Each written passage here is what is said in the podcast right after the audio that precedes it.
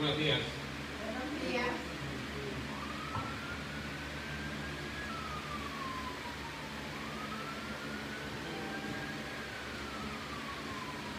Es un privilegio estar aquí hablando con ustedes, trayendo la palabra de Dios. El tema de hoy se titula Volver a la esperanza. Un tema que he presentado en, en varios lugares desde el año 2016. Era el primer sermón que, que prediqué.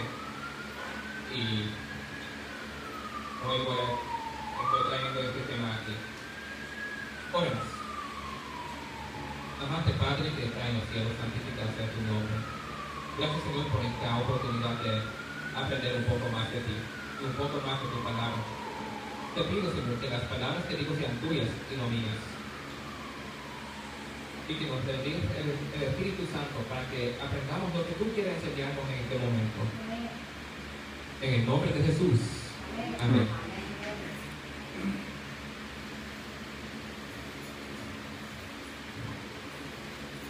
Jesús estaba hablando con sus discípulos y en Juan capítulo 16, el versículo 33, él dijo, estas cosas os he hablado para que en mí tengáis paz. En el mundo tendréis aflicción, pero confiad, yo he vencido al mundo. Y si leen el capítulo completo, pueden ver que Jesús les estaba diciendo a sus discípulos las cosas que iban a pasar, las pruebas que iban a pasar. Y él dijo varias veces en este mismo capítulo, estas cosas os he hablado. Lo dijo más de una vez. Porque los discípulos iban a pasar por muchas aflicciones. Y eso no ha, no ha cambiado. Porque incluso hasta el día de hoy estamos pasando por diferentes cosas, diferentes aflicciones, diferentes tipos de problemas.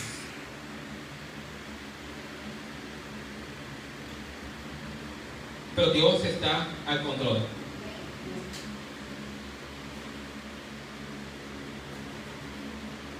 Jesús venció todo esto. Y es una buena noticia para nosotros. Porque sin Dios, ¿qué es posible? Jesús ya venció todo lo que nosotros estamos pasando. Así que nosotros podemos vencer lo que estamos pasando también. Y como nuestra hermana Nancy dijo, sin Dios nadie puede ser salvo. Pero con Dios todo es posible.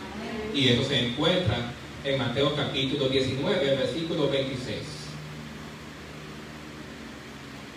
Sin Dios nada es posible. Pero con Dios todo es posible.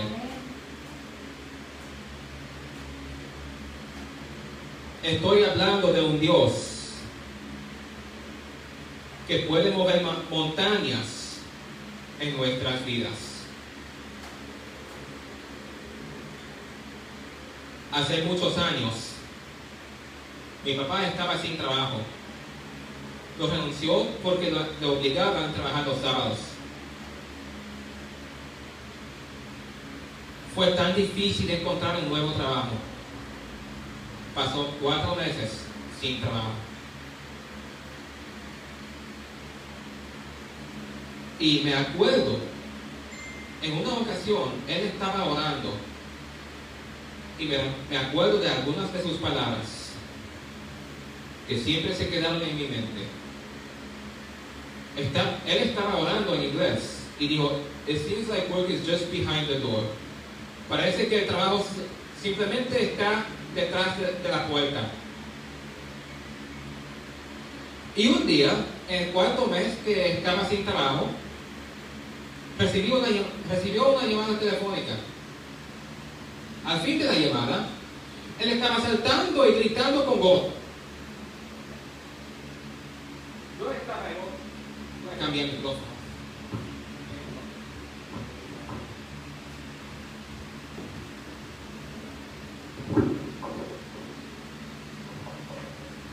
Yo estaba en otro cuarto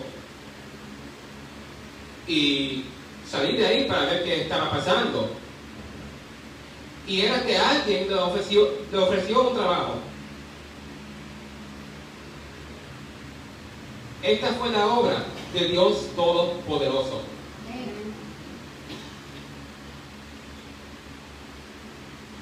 Hace más de, hace como ocho años, um, un día um, desperté, estaba despertando, ya era la mañana, y dos días anteriores mi familia estaba hablando de tormentas que iban a estar en, Georgia. Y déjenme decirles que donde yo vivo en Georgia, en estos días del año, en estos meses como marzo, abril, pero esta vez fue el último día de, enero, a veces sí en febrero también, las tormentas severas siempre vienen de Texas, Mississippi, Alabama y llegan a Georgia y Tennessee. Y esta fue una de esas ocasiones. Desperté y vi, miré por la ventana y hubo una nube muy, muy fea. Aún no escuché truenos ni vi los rayos Todavía no estaba lloviendo, pero entonces me puse a luchar y cuando terminé, volví a la cama porque estaba un, poco enfermito con el gripe. Pero entonces mi mamá dijo, tienes que ir a la sala, hay un tornado en camino. Salí de mi cuarto eh, y unos minutos después empecé a escuchar un viento muy, muy fuerte. Pronto después, mi mamá empezó a, escucharlo también. Y nos dijo que entremos al cuarto más cerca. Y mientras entrábamos, la electricidad se fue. Y pronto después, mi papá empezó a orar. Esa oración estaba reclamando una promesa que se encuentra en Juan capítulo 14, el versículo 14, y dice así, si algo pidiereis en mi nombre, yo lo haré. Mientras oraba, los vientos se calmaban. Salimos de ahí, estábamos viviendo en un apartamento y salimos del apartamento y fue obvio que ese tornado llegó menos de 60 metros de donde estábamos viviendo. Para los que nos están viendo en vivo en Facebook, que viven en los Estados Unidos, sería como menos de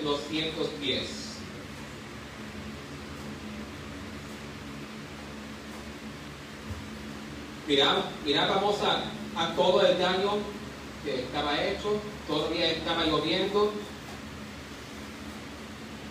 Entonces vimos a, un hermano de la iglesia local, la iglesia donde estábamos asistiendo en esos días.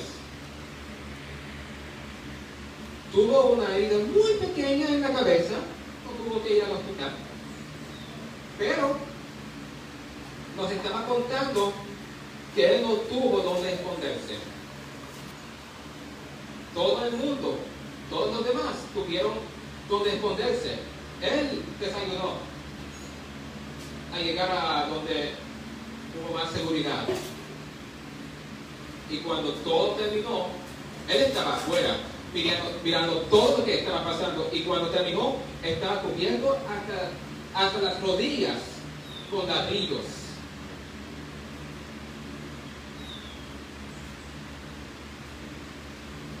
Pero, pero él estaba bien. Gracias a Dios por eso. Y pues hay un, hay un, hay un verso que habla de, de vientos y de la clima que se encuentra en Mateo capítulo 8.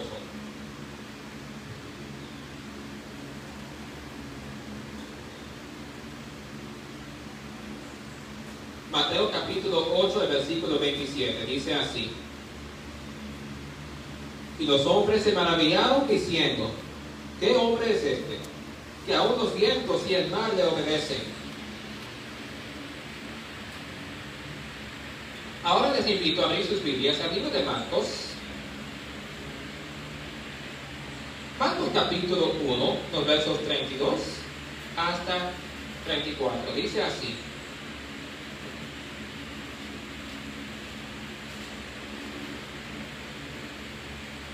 Cuando llegó la noche, luego que el sol se puso, le trajeron todos los que tenían enfermedades y a los que y a los endemoniados. Y toda la ciudad se agolpó a la puerta y sanó a muchos que necesitaban, a que estaban enfermos de diversas enfermedades. Y echó fuera muchos demonios y no y no dejaba hablar a los demonios porque le conocían.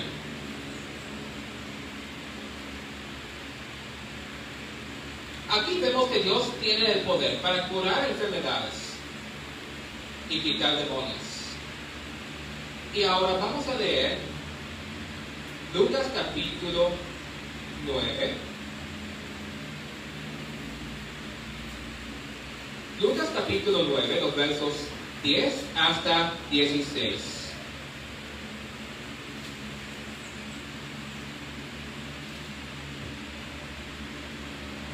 Vueltos los apóstoles, le contaron todo lo que habían hecho y tomándolos se retiró aparte a un lugar desierto de la ciudad llamada Besaida.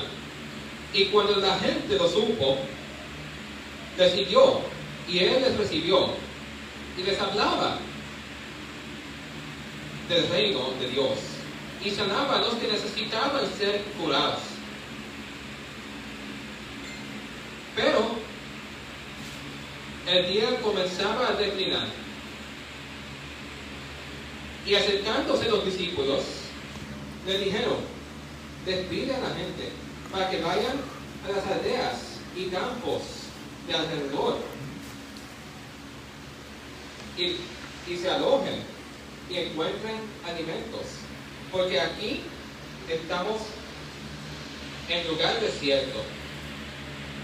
Y él les dijo, dadles vosotros de comer. Y dijeron ellos, no tenemos más que cinco panes y dos pescados. A no ser que vayamos nosotros a comprar alimentos para toda esta multitud y eran como cinco mil hombres. Entonces dijo a sus discípulos, hacedlos sentar en grupos de 50 en 50. Así lo hicieron, haciéndolos sentar a todos.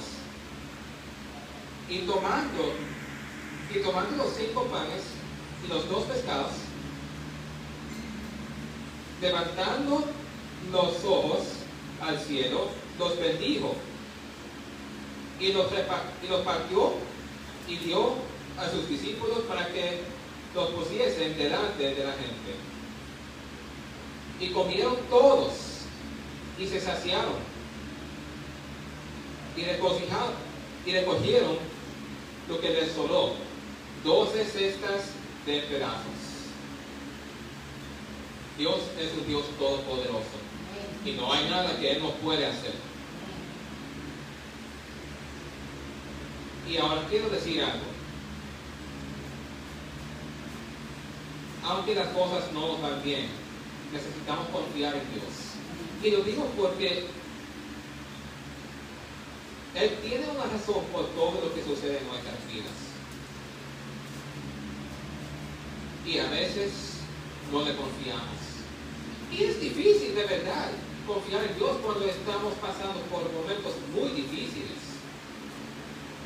Nos ponemos desesperados, nos desesperamos y queremos hacer resolver los problemas a nuestro tiempo, de nuestra manera, pero a veces llegamos a un, al fin no deseable.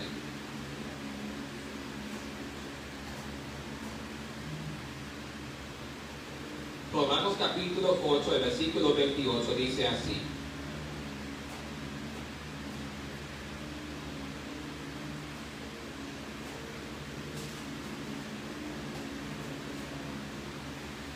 Y sabemos que todas, y sabemos que a los que aman a Dios, todas las cosas les ayudan a bien. Esto es, a los que conforme a su propósito son llamados. Cuando tuve 16 años, mi abuelo se enfermó y terminó en el hospital. Mi, me fui a visitarlo, pasé unos días con él y como un mes después mi abuela se, enfermó también, cuando ella tuvo un epiléptico y mi mamá y yo sabíamos que tuvimos que cuidar a mi abuela estábamos todo el camino a Georgia. Mis abuelos estaban en Florida. Era un viaje de ocho horas. Y mientras estábamos en camino, mi tía se quedó con mi, con mi abuelo. Y mi abuelo también tuvo una enfermera personal. Y ella también lo estaba cuidando. Hasta que nosotros llegamos. Y cuando llegamos, yo pensé que mi abuelo estaba dormido con sus ojos abiertos estaba respirando así. Y todo el oxígeno. Y me, yo salí porque pensé que estaba dormido, así que decidí dejarlo dormido. Mi tía estaba ahí y me preguntó si, si saludé a mi abuelo y le dije, está dormido. Y yo, no está dormido. Me llevó otra vez a su cuarto mi abuelo no pudo hablar. Y fue ahí donde descubrí que no pudo hablar, solamente pudo mover los labios. Intentó saludarme las dos veces que entré a su puerta.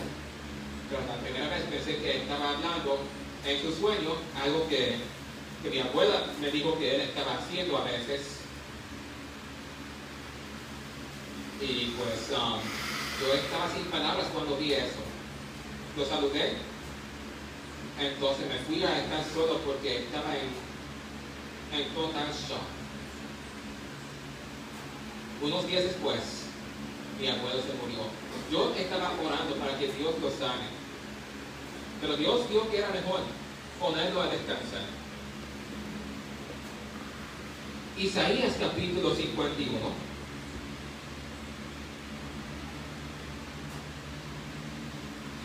Isaías capítulo 51, el versículo, perdón, Isaías capítulo 57, el versículo 1.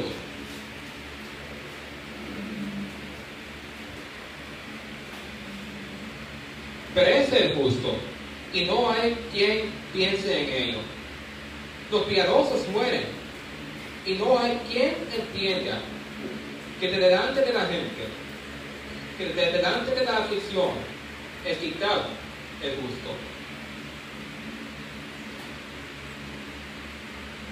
Y pues quizás Dios sabía que más adelante una aflicción que iba a tocar a mi abuelo. Y Dios vio que era, que era mejor poner a, poner mi abuelo a descansar antes de que viniese ese, esa aflicción. Estoy seguro de que todos estamos pasando, ah, estamos sufriendo de, de eso, de un de la pérdida de un, ser querido. Pero siempre hay esa esperanza de verlos en el cielo. Y yo tengo la esperanza de ver a mi abuelo en el cielo y a otros familiares que se murieron. La primera de Tesalonicenses.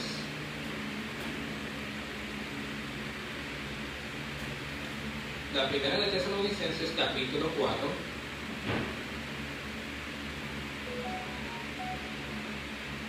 Los versos 16 y 17 dice así. Porque el Señor mismo, con voz de mando, con voz de arcángel y con trompeta de Dios, descenderá del cielo.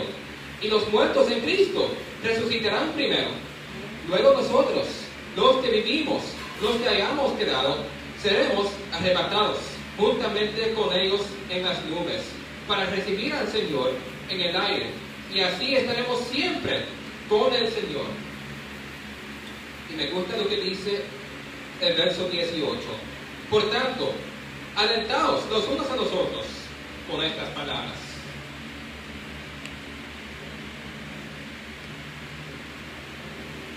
Siempre hay tristeza en este mundo.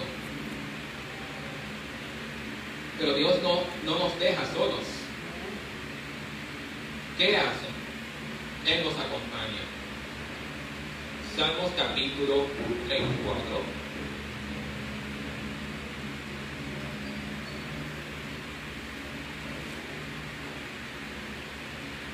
Salmos capítulo 34, el versículo 18, y vamos a leer el verso 19 también. Y dice así, cercano está Jehová a los quebrantados de corazón y salva a los contritos de espíritu.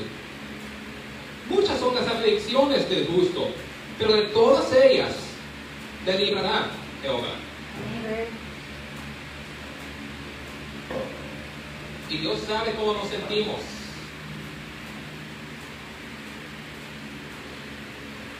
Hebreos capítulo 4, el versículo 9, perdón, el versículo 15.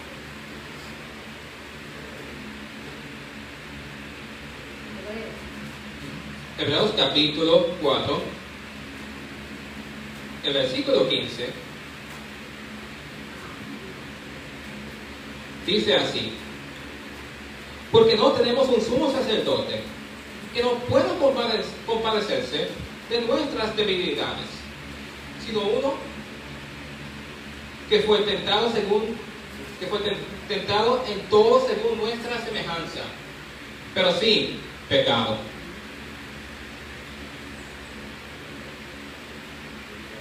Yo no sé qué está pasando en sus vidas, pero déjame decirles que hay muchas más, hay muchos versos más que, ah, que puedo mostrar. Y voy a leer algunos. Sé que estamos usando mucho la Biblia y es mejor así. Por eso me gusta llenar mis, mis temas con, con muchos versos. Vamos a volver a leer Juan capítulo 16, el verso 33, que dice, estas cosas os he hablado para que en mí tengáis paz. En el mundo tendréis aflicción, pero confiad, yo he vencido al mundo. Salmos capítulo 34, los versos 18 hasta y 19. Cercano está Jehová a los quebrantados de corazón y salva a los contritos de espíritu. Muchas son las aflicciones del justo, pero de todas ellas te librará Jehová. Hebreos capítulo 4, el versículo 15. Sí, Hebreos capítulo 4, el versículo 15 dice, porque no tenemos un sumo sacerdote que no pueda compadecerse de nuestras debilidades, sino uno que fue tentado en todo según nuestra semejanza, pero sin pecado. Romanos capítulo 8, el verso 28. Y sabemos que a los que aman a Dios, todas las cosas les ayudan a bien. Esto es, a los que conforme a su propósito son llamados. Y ahora Apocalipsis capítulo 21, el versículo 4, dice así.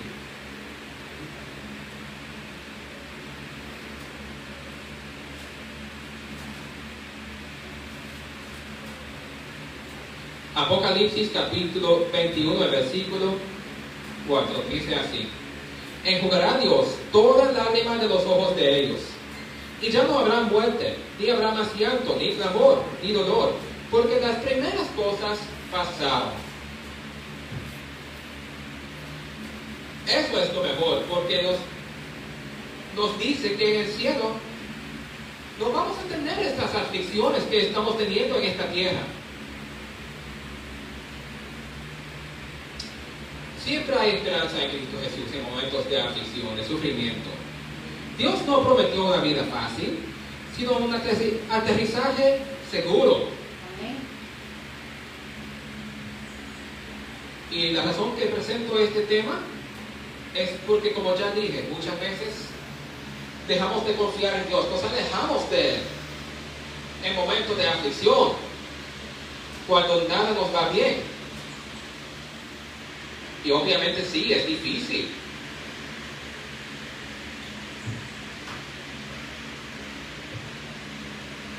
Pero déjame decirles, no hay ninguna esperanza sin este Dios. Sin Dios, no tendríamos estos consuelos que encontramos en la Biblia en momentos de aflicción. Y como resultado, nuestro dolor será peor. No tendríamos, sin Dios, no tendríamos esta esperanza de ver a nuestros seres queridos en el cielo. Y como resultado, nuestro dolor será peor. Y sin Dios, no tendremos salvación. Eso sería lo peor. Eso es lo peor.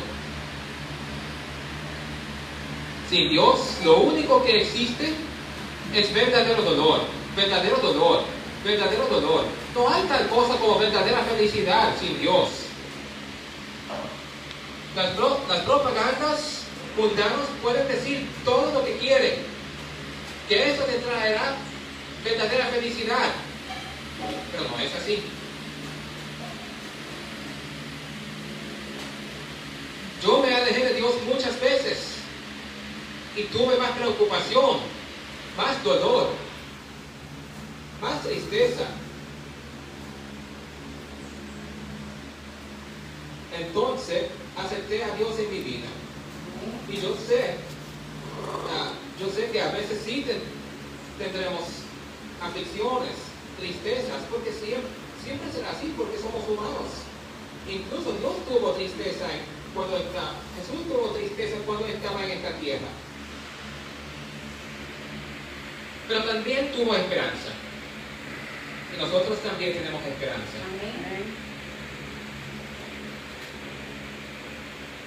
Y quizás hay alguien aquí, en esta iglesia, que todavía no está siguiendo a Dios por aflicciones que tuvo en el pasado, o quizás una aflicción que todavía está teniendo. Hay alguien que quiere volver a los caminos de Dios quizás va a decir, pero Daniel, yo pequé contra Dios. Me alejé de él, él no va a aceptarme de nuevo, de nuevo. Vamos a ver si eso es cierto. Vamos, vamos a ver con la Biblia. La primera de Juan capítulo 1, el verso 9.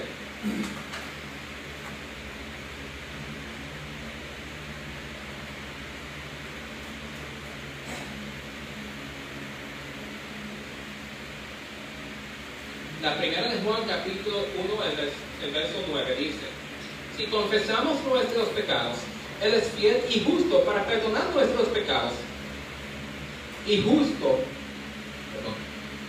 y limpiarnos de toda maldad. Es decir, no solamente va a perdonar nuestros pecados, también nos va a ayudar a cambiar nuestras vidas y quitar los defectos que tenemos Y ese, eso es exactamente lo que necesitamos. Y ahora vamos a leer. Vamos a leer Lucas, capítulo 15. Serán los versos, sé que son muchos versos, pero vamos a leer Lucas 15, los versos 11 hasta 24.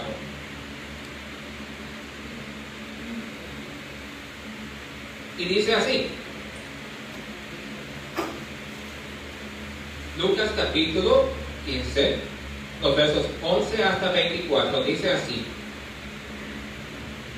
También dijo, esto fue Jesús hablando, un hombre tenía dos hijos, y el menor de ellos dijo a su padre, Padre, dame la parte de los bienes que corresponde a mí. Y le repartió los bienes. Los bienes.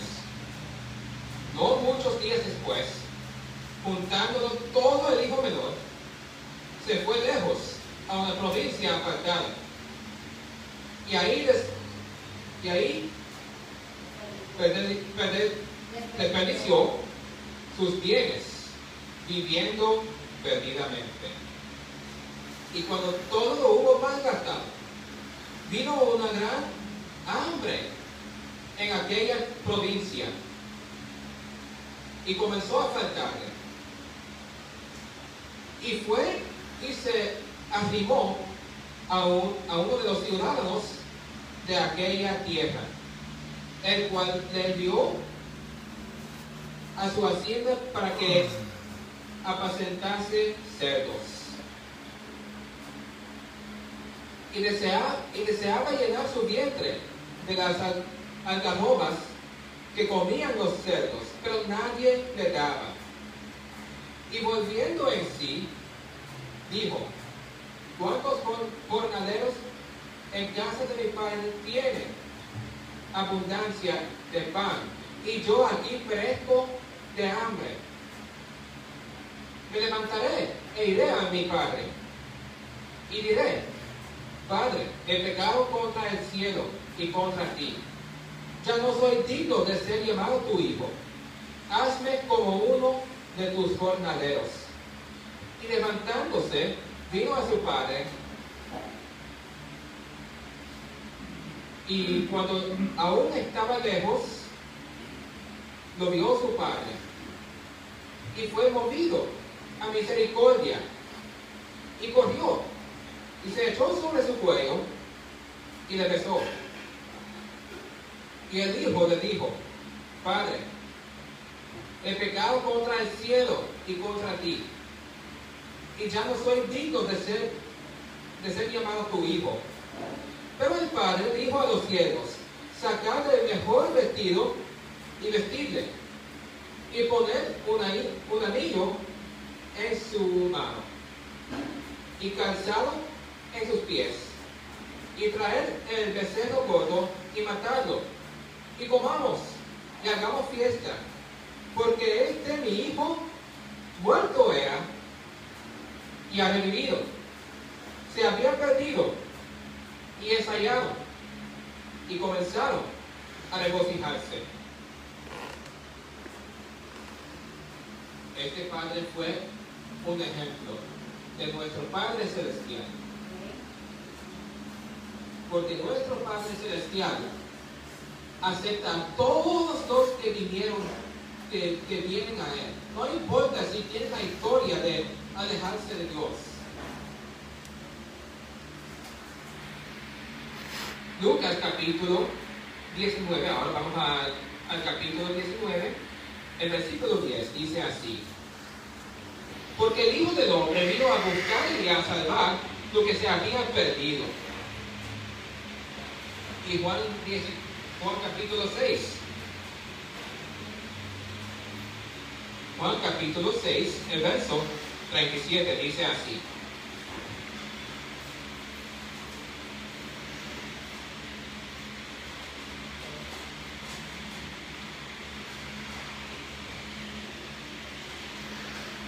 el capítulo equivocado.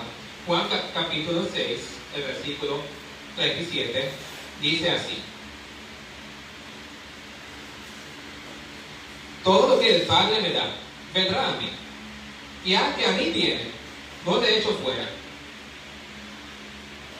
Si alguien quiere venir a Dios, Dios no lo rechaza. Él vino para buscarnos. Claro, Dios nos perdonará y nos aceptará nuevamente. Y si alguien quiere volver a los caminos de Dios en este momento, te invito a, que, a pasar al frente y vamos a tener una oración. Vamos a cantar el último himno, ah, no sé cuál será. Firmes y adelante. 338. 78. Oh, ok. 378, firmes y adelante. Y mientras cantemos, si alguien quiere pasar al frente, bienvenido será. Entonces vamos a tener una oración.